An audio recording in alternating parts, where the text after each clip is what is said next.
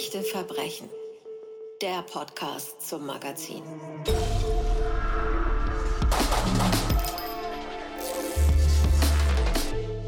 Herzlich willkommen zu einem neuen spannenden Fall. Einen historischen Fall wollen wir heute besprechen. Mein Name ist Anja Görz und ich begrüße die Kollegin Katrin Bartenbach, die für das Magazin Echte Verbrechen die Geschichte Tödliche Rache, der Mord an Maurizio Gucci recherchiert und aufgeschrieben hat. Hallo Katrin. Hallo liebe Anja.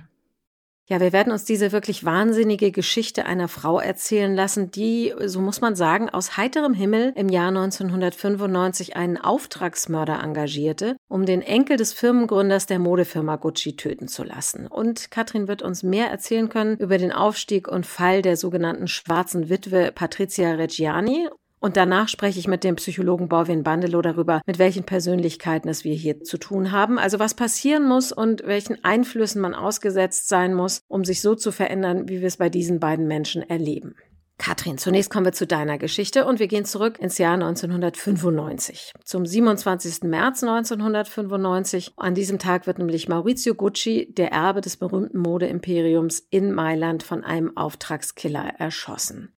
Was wir wissen, ist, die Modewelt steht unter Schock, mehr noch der ganze Gucci-Clan. Es gibt auch zunächst keine Spur vom Täter. Erzähl uns doch zunächst mal ein bisschen mehr über die Stimmung, in der wir uns befinden, also in der das passierte. Was sprach man über das Modeimperium und über die Familie zu dieser Zeit? Ja, zunächst muss man natürlich noch mal sagen, dass das Modelabel Gucci zu diesem Zeitpunkt gar nicht mehr der Familie Gucci gehörte. Das war vorher schon verkauft worden. Da können wir später noch mal im Detail drüber sprechen. Es war aber damals sehr erfolgreich, war eines der ganz großen Labels schon ähm, und umso größer war natürlich das allgemeine Entsetzen, als wirklich komplett aus heiterem Himmel eines Tages dann die Nachricht äh, um die Welt ging tatsächlich, dass man den, den Enkel des Firmengründers und vorigen Geschäftsführer und Mitbesitzer Maurizio Gucci quasi auf offener Straße auf dem Weg ins Büro erschossen hatte. Das war ein großer eine große Aufregung und großes Entsetzen überall in Italien besonders, aber tatsächlich auch, auch sonst in Europa. Kannst du ein bisschen mehr dazu erzählen, wenn du sagst, auf offener Straße erschossen? Wie waren die genauen Umstände?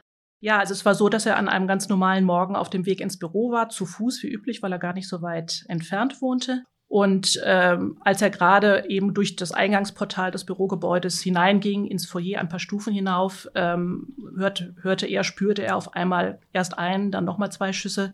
Äh, scheinbar hatte der Killer auf der Straße gegenüber auf ihn gewartet und war ihm dann in das Gebäude, in, ins, fast ins Foyer hinein gefolgt. Hat ihn von hinten erschossen, dreimal auf ihn geschossen und dann später nochmal einen vierten Schuss abgegeben mit einer Automatikwaffe. Du schreibst ja in deinem Artikel im Magazin Echte Verbrechen, dass ganz Italien unter Schock stand. Wie hat sich das denn gezeigt? Naja, wildeste Berichterstattung, Breaking News, sofort waren die Fernsehsender auch dort vor Ort, haben, ab, äh, haben aufgenommen. Äh, es beherrschte wirklich lange die Schlagzeilen, weil auch keiner sich wirklich erklären konnte, warum eigentlich jetzt der. Italien war ja schon durch eine Phase gegangen der großen Mafiamorde, die 20 Jahre davor, aber da waren es immer Staatsanwälte, Polizisten oder ganz große, mächtige Wirtschaftslenker, die es traf. Und Maurizio Gucci war zu diesem Zeitpunkt ja kein großer Wirtschaftslenker mehr, hatte seine Anteile an der Firma Gucci schon zwei Jahre vorher verkauft äh, hatte jetzt, machte so in Immobilien irgendwie, war aber nicht mehr bedeutend. Keiner konnte sich erklären, warum. Ich glaube, das war ein ganz wichtiger Punkt. Warum war es für die Ermittler so schwierig? Es gab ja Spuren, die sind aber offenbar alle ins Leere gelaufen. Ja, also Sie haben äh, natürlich, wie das ja üblich ist, erstmal in der Familie geguckt. Bei seiner Frau gab es aber eigentlich keinen Anlass, keinen Hinweis. Es gab ja zwei halbwüchsige Töchter, die Maurizio mit seiner Frau Patricia hatte. Deswegen, da es da keinen Hinweis gab, haben sie dann in die, in die anderen Bereiche der Familie geguckt. Es gab diverse Cousins und Onkel, mit denen hatte es vorher Streit gegeben, als alle in der Familie noch beteiligt waren an der Firma Gucci.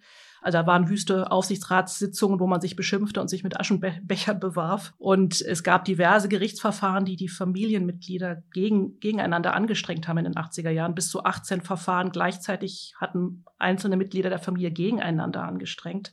Manche dachten, okay, das war vielleicht der Onkel Paolo oder Onkel Aldo aus Amerika oder sonst vielleicht irgendwelche Geschäftspartner von Maurizio. Denn nach dem äh, Verkauf seiner Anteile hat er sich auch auf das eine oder andere nicht ganz astreine Geschäft eingelassen. Das hat die Polizei relativ schnell dann erforscht damals. Und wann ist Patricia, also die Frau von Maurizio, in den Fokus der Ermittler gerückt? Ja, das hat fast zwei Jahre gedauert. Das war im Januar 1997. Äh, und das, da ist die Polizei auch nicht ganz von selber drauf gekommen, sondern da ging es um den Tipp eines Informanten, der sich so ein bisschen im Rotlichtmilieu bewegte. ein äh, gewisser Savioni. Und der bekam eines Abends mit, dass jemand, der, den er kannte, so ein bisschen prahlte in einer Bar. Er wüsste ja mehr über den Gucci-Mord und er wüsste, wer das gewesen wäre. Und dieser Polizeiinformant hat dann äh, bei der Polizei angerufen, einen Tipp gegeben und gesagt, ihr könntet mal die und die Leute abhören, vielleicht bringt euch das was. Und dann gab es eine große äh, Telefonabhöraktion und nach etwas über zwei Wochen war dann tatsächlich klar, es gab fünf Beteiligte, die gemeinsam diesen Mord äh, geplant haben, darunter auch Patricia Reggiani. Und dann äh, kam es sehr schnell zur Verhaftung. Du hast ja gerade gesagt, man hat sich die Familie vorher angeguckt. Also das heißt, man wusste gar nicht so viel offenbar über das Leben des Ehepaares, wie die zueinander standen, was die für eine Beziehung geführt haben. Äh, ja, ursprünglich schon, als sie noch glücklich verheiratet waren. Äh, die haben ja Anfang der 70er Jahre geheiratet. Maurizio als Erbe des Gucci, äh, Miterbe des Gucci-Unternehmens, des Modelabels. Patricia wiederum war die Tochter eines Unternehmers, zunächst eine uneheliche Tochter, später hat der Vater die Mutter noch geheiratet, ist aber dann auch durchaus im Luxus aufgewachsen. Und die waren eigentlich erst so ein Golden Couple im, im Jet-Set der 70er Jahre, teils in Mailand leben, teils in St. Moritz, gab es auch ein Chalet, teils in New York. Und da waren sie eigentlich sehr symbiotisch und glücklich miteinander haben dann auch zwei Töchter bekommen, alles schien gut zu sein. Und das änderte sich erst 1983, als der Vater von Maurizio starb, äh, Rodolfo Gucci. Der hatte seinen Sohn immer sehr, äh, sehr stark kontrolliert. Erst der Vater, dann die Ehefrau. Das waren beide sehr starke Charaktere und Maurizio eher der Schüchterne, der sich beeinflussen ließ. Und als Rodolfo, der Vater, dann starb, da ist irgendwas psychologisch wohl passiert mit Maurizio. Der fing an, sich zu verändern, wollte auf einmal sich nichts mehr sagen lassen, weder von seiner Frau noch von seinen Onkeln, den Brüdern von Rodolfo, die ja auch noch an der Firma beteiligt waren. Und das wurde dann immer schwieriger, äh, bis Maurizio dann 1985 von Knallauffall seine Frau und seine Töchter verlassen hat. Der ist einfach auf Geschäftsreise gegangen und nicht mehr wiedergekommen und hat dann einfach einen Freund zu seiner Frau geschickt, der ihr dann sagen musste, du weißt du was, dein Mann kommt nicht zurück, der hat dich verlassen, der ist nur zu feige, es dir selber zu sagen. Und das war ja schon ziemlich hart, äh, aber das war dann erstmal der Schock, die Trennung. Und danach waren sie dann fast neun Jahre getrennt, bis es zur Scheidung kam. Und da, da war dann auch durchaus Krieg in dieser Zeit, Streit um Immobilien, um Geld, um, um Sorgerecht was man sich nur vorstellen kann. Also da wurde es dann richtig schwierig mit den beiden. Aber sie haben sich trotzdem erst nach neun Jahren scheiden lassen. Ja, jetzt sind wir an dem Punkt, wo klar ist, ähm, sie ist beteiligt. Es gibt diese fünf Personen, von denen du gerade gesagt hast, die waren involviert in die Ermordung. Dann gab es einen Prozess, der hat zwei lange Jahre gedauert. Warum hat sich das so gezogen? Ja, es gab trotz allem sehr wenig richtig belastbare Beweise. Es gab die Aussage von diesem Savioni, der so ein bisschen der Drahtzieher des Auftragsmordes gewesen war, aber es gab kein Geständnis von Patricia. Sie hat immer äh, gesagt, nee, ich habe zwar mal drüber geredet, dass ich voller Rachedurst bin und gerne meinen Mann umbringen würde aus Rache, weil er mich verlassen hat und mir nicht genug Geld bezahlt. Aber sie hat immer gesagt, sie hat den Mord nicht in Auftrag gegeben. Dann wurde so, als sie ein knappes Jahr im Gefängnis saß, ihre Zelle durchsucht. Da hat man dann einige Belege gefunden, nämlich Bankauszüge eines bislang geheimen Kontos in Monte Carlo. Und da gab es Abbuchungen genau in der Höhe dessen 375.000 Dollar damals, äh, die äh, gezahlt worden waren an den Auftragskiller. Und die Mittäter, das wusste man, das war ein klarer Hinweis. Aber richtig, äh, richtig ihr etwas nachweisen konnte man erst, als dann der, der Fahrer des Fluchtwagens auch ein volles Geständnis im Zeugenstand abgelegt hatte. Dann gab es kein Halten mehr und dann kam der Richter und die Geschworenen auch zu einem Urteil. Ich würde noch mal auf einen Punkt der Verteidigung eingehen wollen, denn äh, die hat angeführt, dass Patricia krank war, dass sie einen Hirntumor hatte. Und stimmt es, dass man versucht hat, diese Erkrankung als Begründung für die Tat in die Verteidigung einzubringen? Ja, also man hat verschiedene medizinische Gutachter gehört vor Gericht, unter anderem auch den Chirurgen, der sie behandelt hat mit der Krebsdiagnose, mit dem Hirntumor, der sie auch operiert hat. Also dieser Tumor muss sehr groß gewesen sein, mandarinengroß, sagte man damals. Das war das Zitat des Arztes. Und der ist in einem Bereich des Gehirns äh, gewachsen und dann entfernt worden, wo wohl auch die, die, die Schuldfähigkeit angesiedelt ist, also dieses Gefühl für Gut und Böse, was die meisten Menschen ja eigentlich auch haben, hatte sie auch. Und das, sie hat sich dann wohl verändert. Nach der Operation hatte sie auch epileptische Anfälle, hat starke Medikamente nehmen müssen, wurde noch erratischer und machthungriger, als sie vorher schon war. Also es hat, sagten die Gutachter damals wohl schon auch etwas mit ihrer Krankheit zu tun gehabt. Und ob das tatsächlich funktioniert, also ob es möglich ist, dass sich die moralischen Vorstellungen ändern, dadurch, dass man Tumor im Kopf hat, das werden wir natürlich nach unserem Gespräch gleich auch nochmal mit Bauwin Bandelow besprechen. Aber um nochmal äh, über Patricia zu sprechen, wie hat die sich denn selbst vor Gericht geäußert, sofern sie sich selbst geäußert hat? Sie hat sich mehrfach geäußert. Sie hat eine ganze Zeit lang, solange sie konnte, auch auf Anraten ihrer Anwälte abgestritten, diesen äh, Auftragsmord selber beauftragt zu haben. Sie hat dann ihre Anwälte äh, die Auffassung vertreten lassen, ihre gute Freundin Pia Auriemma, die tatsächlich Kontakt gehabt hatte zu allen Beteiligten und jemanden gesucht hatte für den Auftragsmord. Das war unstrittig. Sie hat behauptet, diese ihre langjährige Freundin hätte das ohne ihr Wissen veranlasst, quasi als Geschenk in Anführungsstrichen, weil es ja eine sehr, sehr anstrengende und harte Zeit war, die neun Jahre Trennung, Verhandlungen um Geld und Sorgerecht. Und in der Zeit ist nachgewiesen, dass Patricia wirklich durch die Gegend lief und ihren Hausarzt und andere Menschen fragte, sag mal, ich kann es nicht mehr ertragen. Weißt du mir nicht jemanden, der meinen Mann umbringen könnte? Das hat sie wirklich gemacht, hat sich aber dann hinterher rausgeredet, das hätte sie nur in der Wut gesagt und das war, wäre natürlich nicht ernst gemeint gewesen. Das war ihre Verteidigung. Wie ist das Gericht schließlich zum Urteil gekommen? Ja, also nachdem, äh, nachdem der Fluchtwagenfahrer äh, im Zeugenstand dann doch zusammengebrochen war und ausgesagt hatte, es hätte ein persönliches Treffen zwischen ihm und Patricia gegeben, schon 1995 dann, einige Monate vor dem Mord. Das war dann natürlich klar. Einer, der beteiligt war, hatte den Auftrag bekommen von Patricia Reggiani selbst, also war sie die Auftraggeberin. Und äh, das war dann die Grundlage, Patricia zu verurteilen zu Gefängnis. 29 Jahre Gefängnis? 29 Jahre, genau wie der Fluchtwagenfahrer auch. Der Killer bekam lebenslänglich und Pia bekam, also diese Freundin Pia Auriyama bekam 26 Jahre. Das waren schon harte Urteile natürlich, aber es war ja auch ein grauenhaftes Verbrechen. Nach 15 Jahren ist sie dann unter Auflagen in den offenen Vollzug gegangen. 2016 nach 18 Jahren ganz freigekommen aus dem Gefängnis. Inzwischen ist äh, Patricia 72 Jahre alt, lebt in Mailand und trotz der Verurteilung hat sie aufgrund einer Scheidungsvereinbarung eine gute finanzielle Ausstattung, so kann man es wahrscheinlich ausdrücken. Wie guckt man denn heute eigentlich in Italien auf diese Frau und auf das ganze Gucci-Imperium? Ja, auch da muss man es wieder trennen. Gucci ist ja bis heute äh, ein, ein sehr erfolgreiches Modelabel. Das ist eigentlich stetig mit denen aufwärts gegangen, seit Maurizio Gucci es damals verkauft hatte. Liegt auch sehr stark an Tom Ford, dem damaligen Designer. Bis heute, sie machen, letztes Jahr haben sie, glaube ich, fast 10 Milliarden Umsatz gemacht weltweit. Gucci ist eine der ganz großen Firmen. Und äh, da ist alles super. Und ja, Patricia ist so ein bisschen, finde ich, eine tragische Gestalt. Sie lebt relativ einsam mit ihren 72 Jahren in Mailand, auch wenn sie ganz gut finanziell über die Runden kommt. Sie hat ja zwei Töchter, die inzwischen auch selber Kinder haben. Die leben beide in der Schweiz und es gibt wenig und nur sehr schwierigen Kontakt. Denn natürlich können die ihrer Mutter nicht wirklich verzeihen, dass sie beauftragt hat, den Vater umbringen zu lassen. Und um Geld haben sie sich die Jahre über auch gestritten, immer wieder. Ja, es ist eine irgendwie faszinierend natürlich einerseits, dass jemand so, so skrupellos ist, den eigenen Mann aus Rache umbringen zu lassen, aber es ist auch traurig, zumal die ja ursprünglich Maurizio und Patricia ein, wirklich doch ein Traumpaar waren und die ersten, ersten Jahre ihrer Beziehung sehr glücklich und symbiotisch miteinander gelebt haben. Es ist traurig und tragisch meines Erachtens und so betrachten es auch viele. Und ich bin sehr gespannt auf den Film, der ja gerade gedreht wird. Das ging ja gerade auch durch alle Medien mit Lady Gaga in der Hauptrolle, wird diese Geschichte des Mordes verfilmt und äh, ich bin gespannt, wie es dort dargestellt werden wird. Man muss noch mal sagen, eine Frau, die einen Killer engagiert hat, um ihren Mann zu töten, sagt auch heute noch, denn das sagt sie ja immer noch auch im hohen Alter, sie hat Maurizio wirklich geliebt. Wenn du alles zusammennimmst, was du jetzt aus deinen Recherchen erfahren hast, aus dem, was du hier auch schon erzählt hast, wenn du also alles zusammennimmst, was du weißt über diese Frau, wie schätzt du so eine Aussage ein? Es ist schwierig. Ich für mich bin zu dem Schluss gekommen, nachdem ich auch im Zuge meiner Recherchen mit ehemaligen Mitarbeitern der Firma Gucci gesprochen hatte, die sowohl Maurizio als auch Patricia damals in guten und in schlechten Zeiten persönlich erlebt haben.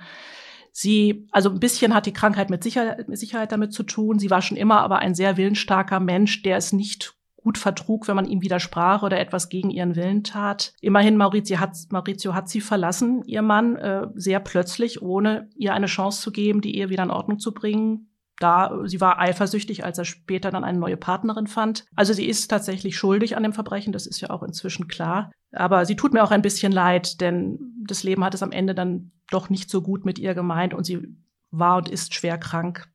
Eine wirklich tragische Geschichte meines Erachtens sagt Katrin Bartenbach, die uns teilhaben lassen hat an ihren Recherchen zum Fall Gucci. Und da bleiben ein paar Fragen, die wir gerade schon angesprochen haben. Zum Beispiel, was führt dazu, dass jemand, der eher unauffällig durchs Leben geht, einen Auftragskiller engagiert, um jemanden umbringen zu lassen, den er liebt oder den sie liebt? Wie muss man gelebt haben und welchen Einflüssen muss man eventuell ausgesetzt gewesen sein, damit sich Persönlichkeiten so stark verändern, wie wir es hier auch bei Maurizio gesehen haben, was offenbar passiert ist? Diese Fragen habe ich mit dem Psychiater Borwin Bandelow gesprochen und ich habe ihn zunächst nach der Person Patricia Reggiani gefragt und ihn um eine Einschätzung gebeten, wie es passieren kann, dass eine offenbar sehr eigenwillig, aber insgesamt doch relativ normale Frau dazu kommt, einen Killer zu engagieren, der ihren Mann umbringen soll.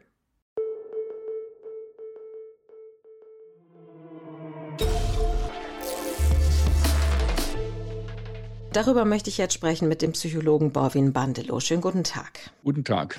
Bleiben wir zunächst mal bei Patricia Reggiani. Wie kommt eine bis dahin zwar offenbar sehr eigenwillige, aber eine Frau, die sich offenbar doch recht normal verhält dazu, dass sie dann einen Killer auf den Mann hetzt, den sie nach eigenen Aussagen ja bis heute liebt? Ja, man muss davon ausgehen, dass bei ihr zwei Faktoren eine Rolle spielten. Einmal hat sie einen Hirntumor gehabt, wo man aus den Unterlagen nicht so genau herauslesen kann, ob das jetzt ein bösartiger oder ein gutartiger war. Und ich glaube aber, dass es ein gutartiger war, sonst würde sie wahrscheinlich heute nicht leben. Und er hatte die Größe einer Mandarine und der saß im linken Frontallappen. Das heißt, das ist eine Gegend, wo wir die Moral vermuten. Eine Gegend, wo Menschen also intelligent nachdenken können und auch solche solche höheren kognitiven Funktionen wie Moral verarbeiten können. Und wenn man dort eine solche riesige Läsion in der Größe einer Mandarine hat, dann kann man sich gut vorstellen, dass der Tumor, selbst wenn er gutartig war, da eben Teile verdrängt hat und zerstört hat, die eben zuständig waren für Moral. Und das merkwürdigerweise solche Leute, die so einen großen Tumor in dieser Gegend haben, die können sonst, äh, fallen sonst überhaupt nicht auf, weil sie können weiter laufen, sie können äh, sehen, sie können auch nachdenken, sie können auch komplexe Handlungen durchführen und reden, ohne dass es auffällt. Aber eben solche höheren Funktionen wie Moral, die sitzen genau dort. Und äh, es gibt schon einige Fälle aus der Weltliteratur, dass Leute, die dort eine Läsion haben, dann eben völlig unmoralisch geworden sind. Das klingt so irre, weil man hat es mal vielleicht in Fernsehkrimis gesehen, dass dann jemand plötzlich ganz merkwürdig wird und dann stellt irgendwann irgendjemand eine Schädigung fest, wie zum Beispiel eine Krebserkrankung oder ein Hirntumor. Also das gibt es tatsächlich. Das ist tatsächlich so, dass dann das, was körperlich einwirkt, auch auf die Moral eine Wirkung hat. Ja, ich hatte mal einen ähnlichen Fall. Da war jemand äh, acht Jahre im Gefängnis gewesen, weil er seine Frau umgebracht hat. Und dann ähm, hat er nochmal geheiratet danach und hat dann versucht, diese zweite Frau auch umzubringen und kam dann also in die forensische Psychiatrie. Und da saß ich als junger Assistenzarzt. Und da hat der Mann mir erzählt, dass er mit 16 einen Motorradunfall hatte. Aber damals, das ist schon viele Jahre her, da konnte man das nicht so gut untersuchen. Man konnte keine Computertomographie machen. Das erste, was ich dann gemacht habe, Computertomographie, da fehlte dem auch ein apfelgroßes Stück Gehirn, wie ich dann in die Akten reingeschrieben habe, auch in der ähnlichen Gegend wie bei Frau Reggiani. Und dieser Mann ähm, hatte tatsächlich auch, äh, war überhaupt nicht auffällig, hat als Kfz-Mechaniker gearbeitet, aber er hat, hat natürlich dann zweimal versucht, einmal erfolgreich seine Frauen umzubringen. Und das ist natürlich, ähm, er hat dann äh, führte dazu, dass eigentlich er die acht Jahre falsch im Gefängnis gesessen hatte, denn normalerweise müsste jemand, der sowas tun, schuldfrei frei, äh, freikommen, weil nämlich so ein Gehirntumor auch die Schuldfähigkeit ausschließt. Wenn wir uns nochmal auf den äh, Fall Reggiani zurückkonzentrieren, die Patricia hat sich ja sehr auch mit der Firma Gucci, mit dem Namen, mit der Familie identifiziert und hat sich auch offenbar sehr damit gerühmt, zum Erfolg des Hauses beigetragen zu haben. Und auch nach der Haftentlassung hat sie dann den Wunsch geäußert, wieder für Gucci zu arbeiten. Ist das auch was, was dann dazu beiträgt, kann man da sagen, das ist so eine Art neurotische Fixierung?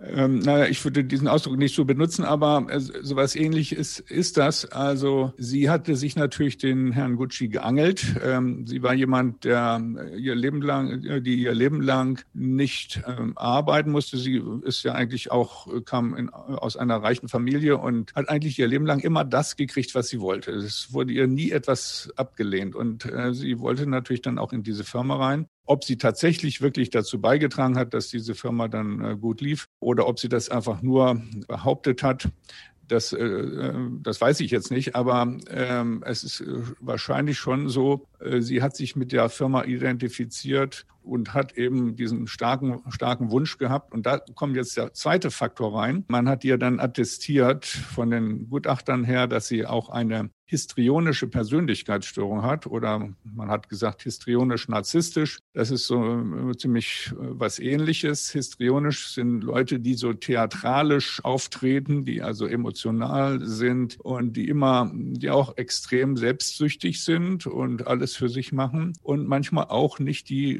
normalen Regeln und Normen einhalten, die normalerweise Menschen einhalten. Also das sind Leute, die kommen zu spät, die lügen, die betrügen, die äh, machen alles, wenn es ihnen selbst nützt und sehen dann über äh, andere Menschen hinweg. Also sie äh, haben dann äh, nicht den Eindruck, dass sie auf andere Leute Rücksicht nehmen müssen. Und diese Kombination aus dem Hirntumor plus die histrionische Persönlichkeitsstörung hat möglicherweise dazu geführt, dass sie dachte, sie kann den mal eben locker umbringen, ohne dass sie dafür bestraft wird. Und das wäre ihr gutes Recht, das so zu machen, weil der Grund war ja, dass ähm, er sie verlassen hatte wegen einer anderen Frau. Und äh, das ist jemand, äh, was jemand mit einer histrionischen Persönlichkeit absolut nicht abkann, wenn er verlassen wird. Denn man ist derjenige, der andere verlässt, aber umgekehrt möchte man nicht verlassen werden und geht dann auch über Leichen, um das zu verhindern. Welche Rolle kann Angst, also Existenzangst gespielt haben bei der ganzen Motivation? Denn der Mann hat ja, wenn man jetzt davon ausgeht, dass sie hat es als ihr Lebenswerk betrachtet, heruntergewirtschaftet, dann verkauft. Das scheint ja auch was ausgelöst zu haben, also möglicherweise auch Sorge, dass das Geld irgendwann nicht mehr zum Leben reicht für sie und für ihre Tochter, dass das vielleicht alles nicht mehr so gesichert ist. Kann das eine Rolle gespielt haben? Ja, es ist wahrscheinlich weniger das Geld als die Macht. Äh, natürlich geht das überein. Wenn man viel Geld hat, hat man auch viel Macht. Aber solchen histrionischen Persönlichkeiten geht es immer darum, möglichst viel Macht zu haben. Und wenn natürlich die Firma dann an, an äh, Bedeutung verloren hat, dann hat sie eben genau das als äh, Anlass gesehen, natürlich zu befürchten, dass ihre, ihr Machteinfluss weniger wird. Und ähm, das ist auch das, was sie unbedingt verhindern wollte. Vielleicht hat sie auch tatsächlich dann äh, alles versucht, sozusagen, um äh, den Abstieg der Firma zu verhindern. Das kann ich nicht überblicken. Aber äh, das steckt oft dahinter, wenn man eben solche Ideen hat, die dann basieren darauf, dass man einfach äh, unbändig an der Macht festhalten will. Werfen wir noch mal einen Blick auf Maurizio Gucci. Das ist ein schüchterner Mann, sehr streng erzogener Junge, der sich erst von seinem Vater und dann ja übergangslos von seiner Frau herumkommandieren lässt, muss man sagen. Wie entwickelt sich so ein Mensch, der solchen Einflüssen ausgesetzt ist? Naja gut, er ist auch äh, in einer reichen Familie aufgewachsen und ähm, er musste eigentlich auch nicht wirklich arbeiten. Wenn er zum Beispiel nichts gearbeitet hätte, dann hätte er trotzdem ein Leben in Luxus führen können. Und das ist oft so, dass Menschen, ähm, die also Söhne reicher äh, Eltern, äh, dieses äh, eine so, so etwas wie erlernte Hilflosigkeit entwickeln. Das heißt also, wenn man was arbeitet, kriegt man Geld und wenn man nichts arbeitet, kriegt man auch Geld. Also fehlt einem so ein bisschen die Motivation, wirklich genauso viel zu tun für die Firma, wie das sein Vater getan hat. Und ähm, das erklärt, warum er vielleicht jetzt nicht so extrem hinter dieser Firma her äh, war, weil er auch natürlich gemerkt hat, Geld ist nicht alles und man kann nicht immer nur ähm, hinter dem Geld herjagen. Es gibt auch andere Dinge im Leben und da er das ja auch immer genug hatte, war das für ihn gar nicht so erstrebenswert wie jetzt für Patrizia Reggiani, die dann natürlich ähm, sozusagen die Aufsteigerin war und, und vor allem eben e extrem machtbesessen. Für die war das viel wichtiger als für ihren Mann. Und er fühlte sich vielleicht ganz gut dabei und nicht, ähm, er fühlte sich vielleicht nicht als Versager, wie, wie man ihn sozusagen dargestellt hat. Äh, trotzdem muss man ja sagen, auch sein Leben hat eine ganz schöne Wende genommen 1993. Nach dem Tod des Vaters, als die Firma verkauft wurde, hat er sich dann mit offenbar sehr dubiosen Geschäftsleuten eingelassen. Es ist von Schwarzgeldgeschäften die Rede. Ähm, eine Neigung zu Skrupellosigkeit wollen einige erkannt haben. Er hat dann äh, Machtfantasien offenbar ausgelebt, seine Ehe, seine Firma ruiniert. Da sind Dinge passiert wie Geschäftsreisen, von denen er unangekündigt nicht nach Hause gekommen ist. Er hat dann seinen Freund die Nachricht überbringen lassen, dass er sich trennen will. Das ist ja auch nicht gerade ein gewöhnliches Verhalten, oder? Ja, ähm, das Problem war ja, er hat, stand immer unter dem Einfluss von anderen Menschen. Also er war immer unter äh, dem Druck seiner Eltern, unter, äh, auch unter dem Druck von der Firma aus und plötzlich entdeckt er, ähm, ja, und dann, dann heiratet er Patrizia Reggiani, die auch extrem machtbewusst äh, ist und äh, irgendwann ist es ihm einfach zu viel und äh, das sind zu viele Leute, die an ihm rumdoktern wollen. Und dann ähm, sagt er sich, jetzt mache ich mal mein eigenes Ding. Warum er jetzt dann sich mit äh, dubiosen Geschäftsleuten eingelassen hat, äh, das kann ich nicht sagen, aber das, ich möchte mal unterstellen, dass jeder, der in äh, Italien in einer größeren Firma ähm, unterwegs ist, ähm, naturgemäß auch mit Leuten äh, in Kontakt kommt, die also nicht immer, wo alles nicht immer nach den Gesetzen der äh, Steuergesetzgebung läuft. Also da, da möchte ich jetzt nicht spekulieren, was dahinter steckt. Aber ich, ich glaube, es war für ihn so ein Befreiungsschlag, dass er sich von Patricia getrennt hat und eben auch dann sein eigen, versucht hat, sein eigenes Geschäft aufzumachen. Dieser große Fall Gucci ist ein Fall, in dem natürlich die große Überschrift Auftragsmord drüber steht. Und äh, das ist eine Geschichte, die man nicht so richtig nachvollziehen kann. Also natürlich kennt man Geschichten, in denen jemand vielleicht aus Wut, aus ähm, irgendeiner aktuellen Geschichte plötzlich die kurze Lunte durchbrennt und dann im Effekt tötet, das haben wir alles schon gehört. Aber dieses eiskalte Planen, sich jemanden suchen, der diese Arbeit erledigt, was für ein Typ Mensch muss man sein, um sowas zu tun? Ja, jeder Mensch hat eigentlich Skrupel. Ähm, Menschen bringen normalerweise andere nicht um. Sie haben äh, äußerste Skrupel. Wenn jetzt aber dieses Moralsystem äh, komplett ausgeschaltet ist wegen dieses mandarinengroßen Tumors, dann äh, fällt es einem leicht und äh, vor allem auch in dieser Kombination ähm, mit dieser machtbewussten äh, Dame, die eben der Meinung war, alles gehört ihr. Und sie hat ja auch später keine Reue gezeigt. Daraus schließe ich, dass sie eigentlich das äh, nie äh, verarbeitet hat, sozusagen, also nie irgendein Schuldbewusstsein entwickelt hat, dass sie den äh, armen Mann ermordet hat oder hat ermorden lassen. Einfach deswegen, äh, weil sie äh, immer meinte, das steht dir einfach zu. Nicht? Also das, das, sie braucht das und äh, wenn der Kerl mich verlässt, dann gehört er ermordet. Das passiert dann, wenn das moralische System im Gehirn komplett ausgeschaltet wird. Und gibt es Menschen, die schon so zur Welt kommen? Also ist das immer mit einer Krankheit verbunden oder gibt es auch Menschen, die einfach diese Moral nicht haben?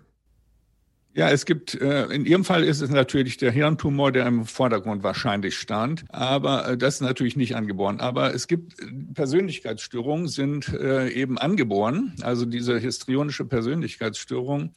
Histrionisch kommt ja von Histrio-Schauspieler. Das sind Leute, die eben ihre Emotionen immer schauspielern. Das heißt also, Sie sagen, also ich bin, ähm, wenn, wenn Sie Kopfschmerzen haben, dann sagen Sie, ich habe wirklich wahnsinnige Kopfschmerzen, mein Kopf zerspringt. Also Sie übertreiben immer alles theatralisch wie ein Schauspieler im Theater. Und äh, Sie sind aber auch sehr äh, eigensüchtig und äh, machtbewusst. Ihnen geht es darum, persönliche äh, psychologische Macht auf andere Leute auszuüben, natürlich auch körperliche Macht. Und da, äh, natürlich Frau Reggiani keine körperliche Macht ausüben konnte auf ihren Mann, hat sie dann eben den Auftragskiller bestellt. Und äh, das ist, ähm, damit kann sie natürlich ihre, ihre Machtausübung aufs Äußerste äh, bringen. Aber das klappt natürlich nur in der Kombination. Die meisten Menschen mit einer histrionischen Persönlichkeitsstörung würden keine Morde begehen. Und diese äh, die äh, Frage war ja am Anfang, ist sowas angeboren? Ja, Persönlichkeiten sind einfach angeboren. Man schätzt, dass es ungefähr 50 Prozent der Persönlichkeit im Menschen vererbt ist und die anderen 50 Prozent eben durch Umwelteinflüsse entstehen. Und ähm, das heißt also, sie wurde quasi schon geboren mit einem Hang dazu, eben diese histrionische Persönlichkeitsstörung später zu zeigen. Der Fall Gucci und die Psychologie der Beteiligten, das Thema Auftragsmord, all das haben wir besprochen. Die Geschichte von der Kollegin Katrin Bartenbach können Sie natürlich auch nachlesen im Echte Verbrechen Magazin. Für die psychologische Analyse bedanke ich mich sehr herzlich bei Bauwin Bandelow. Herzlichen Dank, dass Sie Zeit für uns hatten das so ausführlich erklärt ich haben. Dafür. Mein Name ist Anja Görz und mehr Folgen unseres Podcasts gibt es überall da, wo es Podcasts gibt, das aktuelle Magazin im Zeitschriftenhandel und mehr von uns, auch unter anderem bei Echte Verbrechen bei Instagram. Vielen Dank fürs Zuhören und bis zum nächsten Mal.